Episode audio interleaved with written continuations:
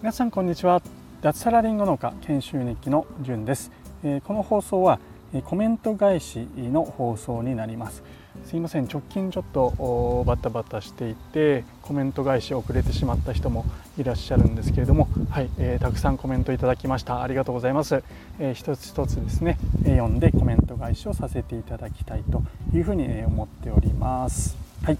えー、まず1件目ですね、えターさんから、えコメントをいただきました。いつもありがとうございます。コメントを読みます、え少し切っただけでよかった。疲れると思考能力が持っている以上に低下するので気をつけて。ということで、えー、この間ですね、えー、僕が刈払機ですね。草刈りの刈払機でちょっと手を切ってしまったんですけども、えー、それに対して、えコメントをいただきました。そうなんですよね、まあ、疲れてて思考能力が落ちたのか。物草だったのかっていうとこなんですけどただですね、えー、このコメントいただいた翌日だと思うんですけど今度はですねチェーンソーで指を切っちゃったということで全然学んでねえなって感じなんですけどもはい、えー、大事なく今は大丈夫です。ちょっとまあ指先なんでなんだろうね神経が集まってるからちょっと痛みがあったり爪チェーンソーのやつはですねなんか爪の上からこう削っちゃったっていうのもちょっとあって、爪がですね なんだろう。爪を貫通して指がちょっと傷んでるみたいなそんな感じですけど。まあまあ全然大丈夫です。今はもうほぼほぼ作業にちょっと支障がないぐらいになっておりますのではいこれからは気をつけていきたいななんていうふうに思っております。はい。えー、次ですね、えまた同じくターさんから、え、これは別の放送回で、え、コメント返しに対するコメント返しということで僕がまあ新しい、えーと、農園をですね、えやることになって独立時そこをやることになりましたよっていうことに対してコメントですね「えー、早とちりでしたね。笑い」普通樹で5年6年だとだとしたらちょっと手がかかる頃で一番大事な時期。隣の木との間隔など園全体を俯瞰的に見ながら管理も必要ですので頑張ってということでありがとうございます。そうなんですね。だいたい5年6年目、えー、あるいは7年目ぐらいの木ということで一番難しい時期なんですね、うん、これは園主さんにですねちゃんといろいろ教わりながら、えー、やっていきたいななんていうふうに思っております。取り急ぎ園全体のちょっと見取り図を作って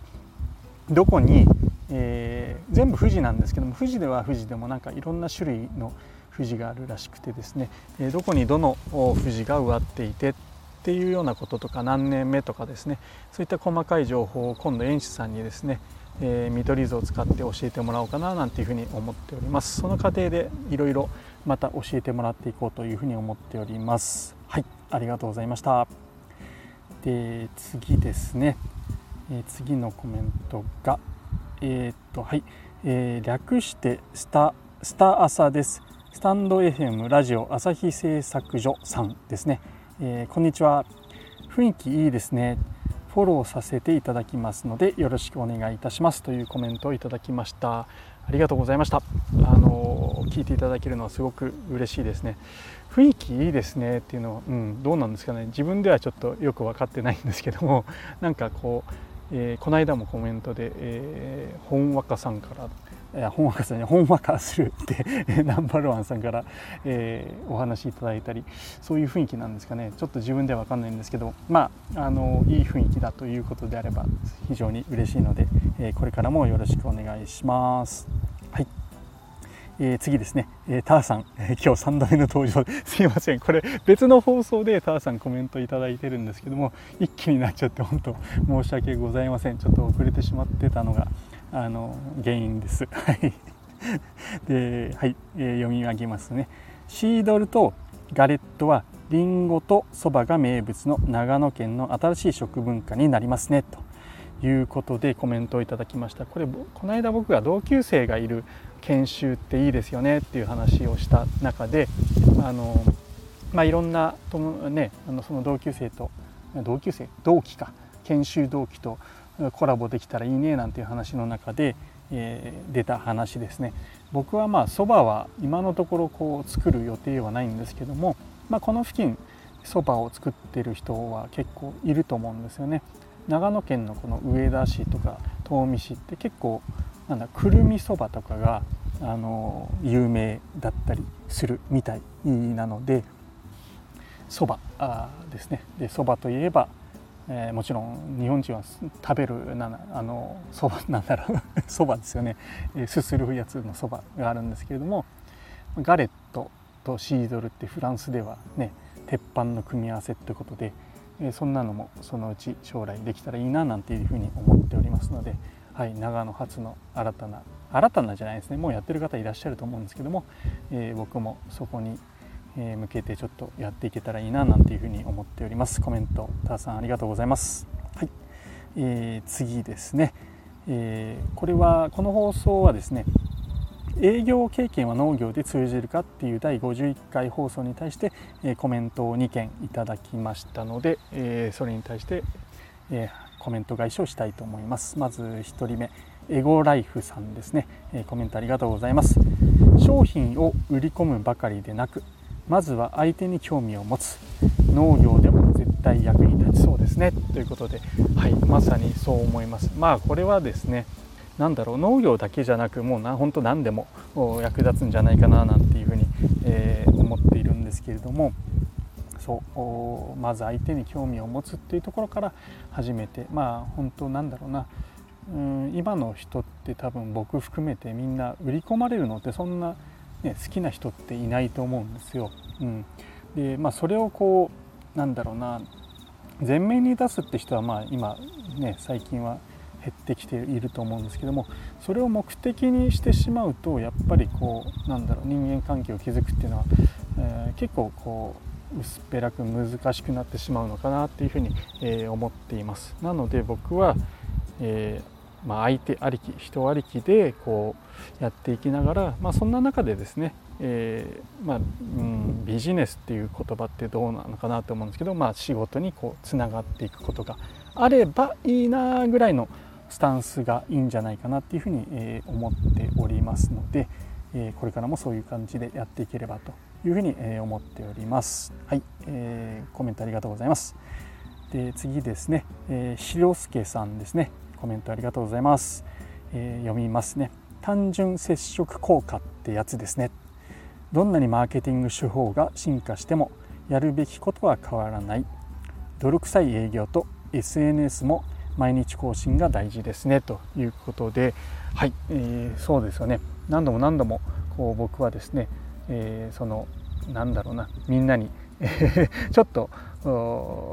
嫌われているって言ったらあれなんですけどもそういった担当者さんのもとにでもですね何度も何度も訪問をして人間関係を築いてでそれが最終的にですね、えビジネスにつながったなんていう経験に関して、えお話ししてると思うんですけども、うん、そうなんですよ。やることっていうのは、まあ、基本どんなに進化しても変わらないのかなっていうふうに、え僕も、え思います。まあ、泥臭い営業とかですねえー、SNS の毎日更新、まあ、コツコツやれることをやっていけば、まあ、そのうち結果はついてくるんじゃないかなって、えー、僕も本当にそう思っておりますので、え、それを忘れずやっていければななんていうふうに思っております。広助さんコメントありがとうございます。はい、で次ですね第52回放送「畑を再生するのが楽しい」コツコツやる大切さという、え放送に、えコメントを2件いただいております。はいえー、この2件のコメントはですね、まあ、畑のことうんぬんというより僕が、まあ、ちょっとあのチェーンソーで怪我したという話をしたのでそれに、えー、コメントをいただけたという感じですね。はい、円舞さんですね。はい、いつもありがとうございます。えー、コメントを読みます。本当に怪我は気をつけてください。指何本あっても足りないですよ。一つ一つの工程を丁寧にします。ウェイ。ということでそうなんですよ。もうねなんでなぜか2回とも左のね、え手、え指先っていうことでまあ本当ちょっとした怪我でよかったななんていうふうに思っております。あのこういう小さな怪我で済んでるうちにですね、えー、まあ、心を入れ替えてじゃないですけど 油断せずにですねあの一つ一つの作業を丁寧にえ特にですね危険な機械を使う時っていうのはあの丁寧にやっていこうというふうに、え改めて思いました。はい、コメントありがとうございます。あと次ですね、えー、りんごちゃんさんからもいただきました、えー、気をつけないとビーバーもチェーンソーも大したことないでは済まされない事故につながります、えー、お疲れの時は休みましょう。じゅんさん頑張ってということでコメントありがとうございます。そうなんですよね。うん。まあ僕もちょっとビーバーってまあ草刈り機ですよね。とかあとチェーンソー、うん。まあ、ちょっとなんだろうな油断があったんでしょうね。あの最近のね草刈り機とかチェーンソーもすごい軽いやつなんですよ。チェーンソーはですねあの充電器のマキタ製のやつを買ったんですけどもすごくちっちゃくて軽いんですよ。重さもなんだろう3.8キロとか。もう片手でこう、えー、変な話切れちゃうんですよね木が。だからあこそねなんた仰々しい機械じゃないっていうところもあってちょっと油断もあったのかななんていうふうに、えー、思っております。おっしゃる通り、うん、大事故につながる可能性があるので、えー、今後ですね、えー、はい しっかりと気をつけて笑ってる場合じゃないです。ねすいません。あのうんちゃんとやっていこうかなっていうふうに思っております、まあ、こういうね小さな事故がえー、積み重なってこう大事故になるなんていうハインリッヒの法則とかありますよね。確か名前そんなんだったと思うんですけども大きな事故って、えー、その、ね、大きな事故が起こる前にもうちょっと中ぐらいの事故が何件も実は発生していてその中ぐらいの事故のさらに前には小さな事故が、多発している。でその小さな事故の前にさらにえー、まあ、ヒヤリハットとか工場では言ったりするんですけどもちょっとしたヒヤリとしたことが、いっぱい、無数にあると。それがこうね、えー、重なっていって最後大事故につながるっていうことで、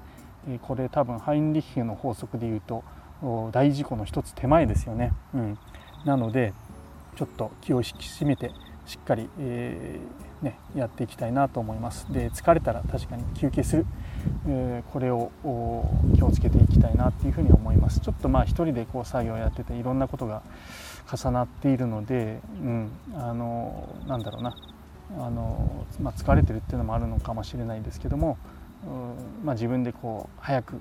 やっちゃいたいなんていう気持ちもあったのかもしれないなって思ってはい、えー以後